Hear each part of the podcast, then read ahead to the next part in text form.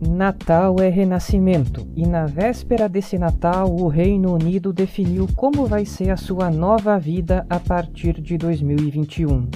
No dia 23 de junho de 2016, os britânicos foram às urnas e decidiram, por 52 a 48%, que o Reino Unido deixaria de fazer parte da União Europeia. Foi só a partir da última quinta-feira que nós podemos dizer finalmente que o Brexit está resolvido.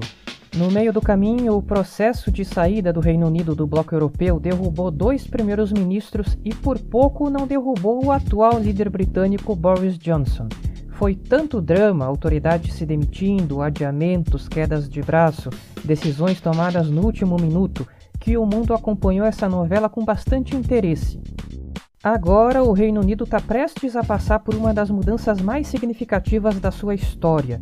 Ele não vai mais fazer parte da zona com o maior nível de integração comercial, política e econômica entre Estados soberanos que já existiu. Olá, eu sou Rossano Vilagrandias e o tema principal desta edição de A Volta ao Mundo em 10 Minutos é o desfecho do Brexit, quatro anos e meio depois do referendo que decidiu pela saída do Reino Unido da União Europeia. Os britânicos e os europeus anunciaram o seu acordo de livre comércio na véspera de Natal. Ele entra em vigor no dia 1 de janeiro, quando acaba o período de transição que está em vigor hoje. Esse período de transição começou quando o Reino Unido deixou de ser um membro da União Europeia no dia 31 de janeiro. Durante esse período, o Reino Unido continuou integrado ao mercado comum europeu. Praticamente nada mudou na prática. Porém, a partir da semana que vem, muitas coisas vão mudar na prática, mas é importante destacar que o acordo de livre comércio anunciado entre os britânicos e os europeus é de livre comércio mesmo. Não vai existir nenhuma taxa, nenhuma cota para a troca de produtos entre o Reino Unido e a União Europeia, o que por si só já é uma notícia excelente para Londres. Se o dia 1 de janeiro chegasse e o acordo de livre comércio não tivesse sido firmado, os laços entre o Reino Unido e a União Europeia seriam cortados de maneira abrupta. De um segundo para o outro, o comércio entre os dois lados passaria a seguir as regras normais de comércio internacional, com controle aduaneiro e taxas de importação. Isso poderia causar desde congestionamentos enormes nas estradas da Irlanda e nos portos, até alta nos preços da comida e remédios ou desabastecimento desses produtos. O Reino Unido deixou de ser membro do Bloco Europeu em janeiro de 2020, depois da aprovação do acordo do Brexit, uma negociação que durou três anos durante os governos Theresa May e Boris Johnson. Aquele acordo foi como um divórcio mas é como se durante o resto de 2020 o Reino Unido tivesse vivendo na mesma casa que a União Europeia, mesmo divorciado. No dia 1 de janeiro, semana que vem, o Reino Unido vai ter que sair da casa da União Europeia de qualquer jeito. O acordo de livre comércio anunciado nesta semana define como vai ser o relacionamento dos dois daqui para frente, morando em casas separadas. Nem a opinião pública, nem a imprensa, talvez nem mesmo os políticos imaginavam que tirar o Reino Unido da União Europeia seria tão complicado e arriscado durante a campanha eleitoral para o referendo de 2016. O então primeiro-ministro David Cameron, do Partido Conservador, levou a proposta de realizar um referendo sobre a permanência ou não do Reino Unido no bloco europeu ao coração da campanha eleitoral de 2015. O resultado foi uma grande vitória conservadora. O partido do Cameron ganhou maioria no parlamento. No ano seguinte, decidido a cumprir a promessa e realizar o referendo, o Cameron lançou uma série de exigências à União Europeia para mudar alguns pontos da adesão do Reino Unido ao bloco e, assim, aumentar a autonomia do país. Os europeus aceitaram as exigências do Cameron e liberaram o Reino Unido de algumas das suas obrigações dentro do bloco uma exclusividade que nenhum outro membro da União Europeia tem. Então, o Cameron marcou a data do referendo e o seu governo passou a apoiar oficialmente a permanência do Reino Unido na União Europeia, embora o Partido Conservador estivesse rachado ao meio quanto à questão. Durante a campanha para o referendo, Cameron se tornou um defensor quase apaixonado de manter o Reino Unido dentro do bloco europeu. Do outro lado, o então prefeito de Londres, Boris Johnson, também conservador, se tornou a estrela da campanha a favor do Brexit. O referendo foi realizado em 23 de junho. Na manhã seguinte, o Cameron apareceu em público e anunciou a sua renúncia ao cargo de premier. Diante da posição que ele tomou na campanha e da vitória do sim ao Brexit, não restava a ele outra alternativa. Quem herdou a tarefa de levar o Brexit a cabo foi uma das principais secretárias do governo Cameron, a Theresa May, que tinha se tornado célebre pela sua gestão firme e profissional da imigração e dos serviços de inteligência. Assim que assumiu o cargo de primeira-ministra e líder do Partido Conservador, a May decidiu que queria um Brexit duro, ou seja, o Reino Unido não apenas deixaria de ser membro da União Europeia, como também ficaria fora de todos os aspectos do bloco europeu, o mercado único e a união aduaneira. Porém, a May buscaria manter o comércio o mais livre possível dentro dessas linhas. Para resolver isso, era preciso firmar um acordo entre o Reino Unido e a União Europeia que determinasse todos os detalhes de como seria a saída, o acordo do Brexit. Antes de iniciar formalmente as negociações, a May convocou eleições. Ela achava que assim aumentaria a bancada do Partido Conservador no parlamento britânico e sairia em uma posição mais forte diante dos europeus. Mas deu errado. O Partido Conservador perdeu a maioria no parlamento e a May teve que se comprometer com o DUP, um partido regional de direita da Irlanda do Norte, para que, somando as bancadas do Partido Conservador e do DUP, a primeira-ministra tivesse uma maioria para aprovar suas propostas no parlamento. Justamente a questão da Irlanda do Norte se tornou a maior polêmica do Brexit, porque a Irlanda do Norte, que faz parte do Reino Unido, faz fronteira com a Irlanda do Sul, a República da Irlanda, que é um país independente e membro da União Europeia.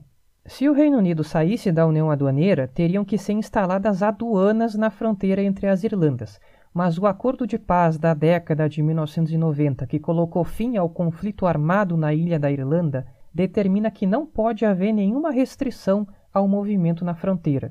No fim de 2018, o governo da Theresa May e a União Europeia alcançaram o acordo do Brexit. O texto incluía uma solução polêmica para a questão da fronteira, que poderia deixar a Irlanda do Norte amarrada ao mercado comum europeu por tempo indeterminado. Quatro secretários deixaram o governo britânico em protesto contra a proposta.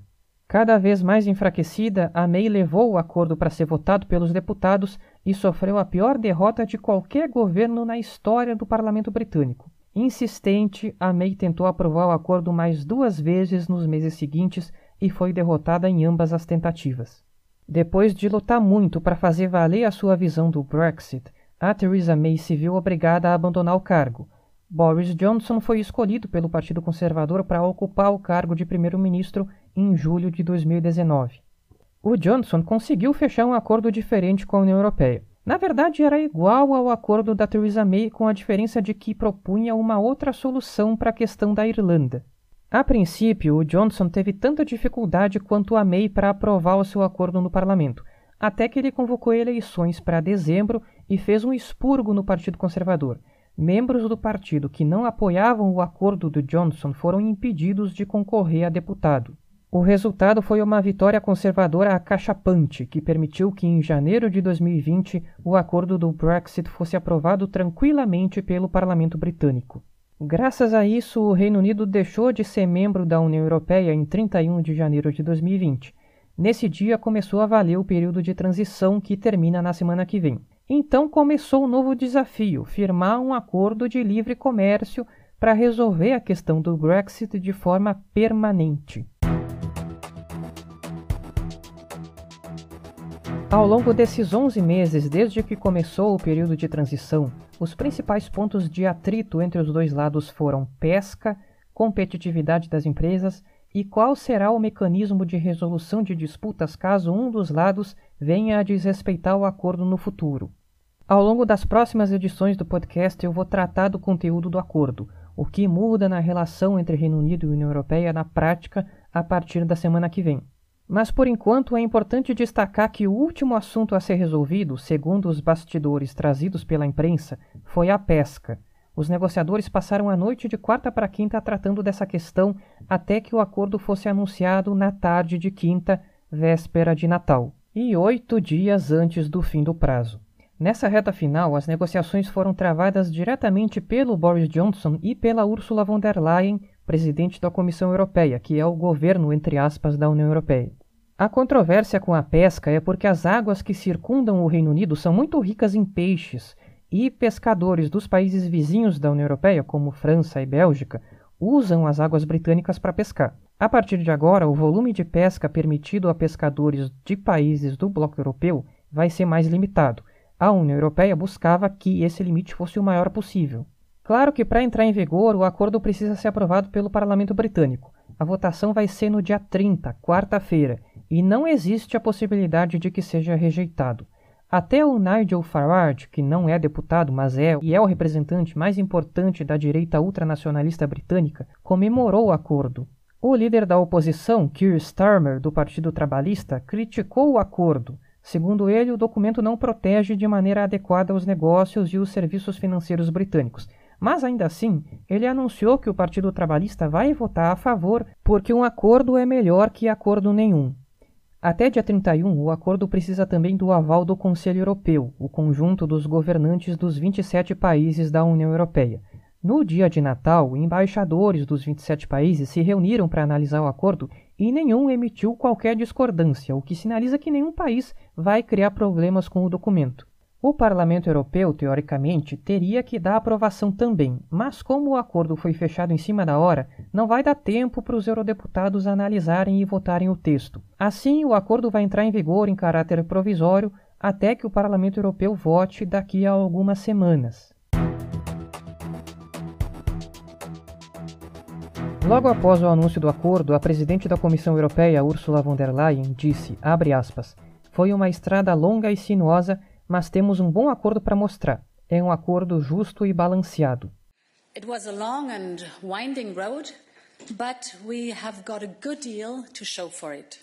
It is fair, it is a balanced deal, and it is the right and responsible thing to do for both sides. Já o Boris Johnson, em coletiva de imprensa logo depois do anúncio do acordo, disse, aspas, nós resolvemos hoje uma questão que tem atormentado a nossa política por décadas e cabe a todos nós juntos, como uma nação nova e verdadeiramente independente, perceber a imensidão deste momento e tirar o maior proveito possível dele.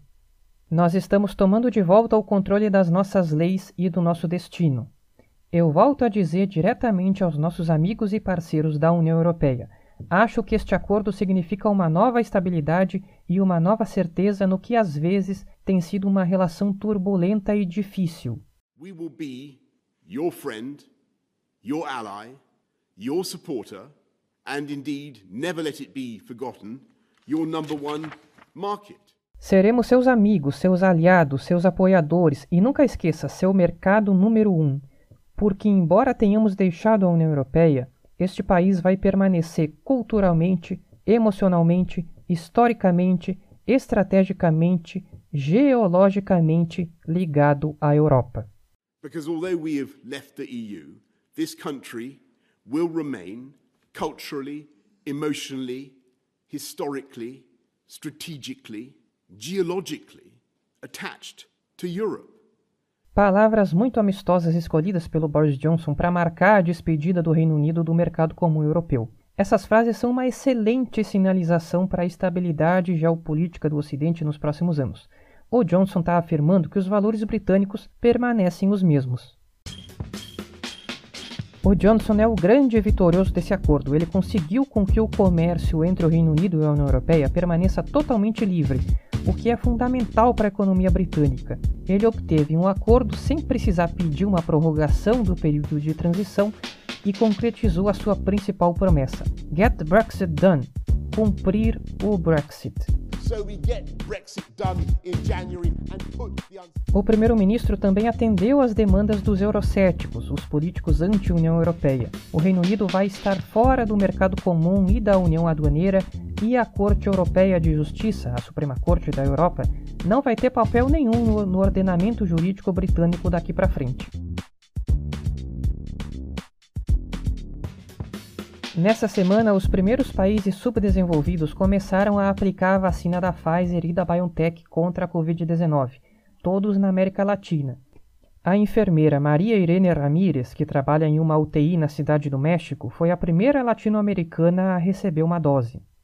O México, com 130 milhões de habitantes, É o segundo país da América Latina com mais mortes por Covid-19 em relação ao tamanho da população. Só fica atrás do Peru e o 16º no mundo. O México tem até agora mais de 1 milhão 300 mil casos confirmados e mais de 120 mil mortes. O governo mexicano pretende vacinar todos os profissionais da saúde que se expõem ao risco da contaminação pelo coronavírus até o fim de março.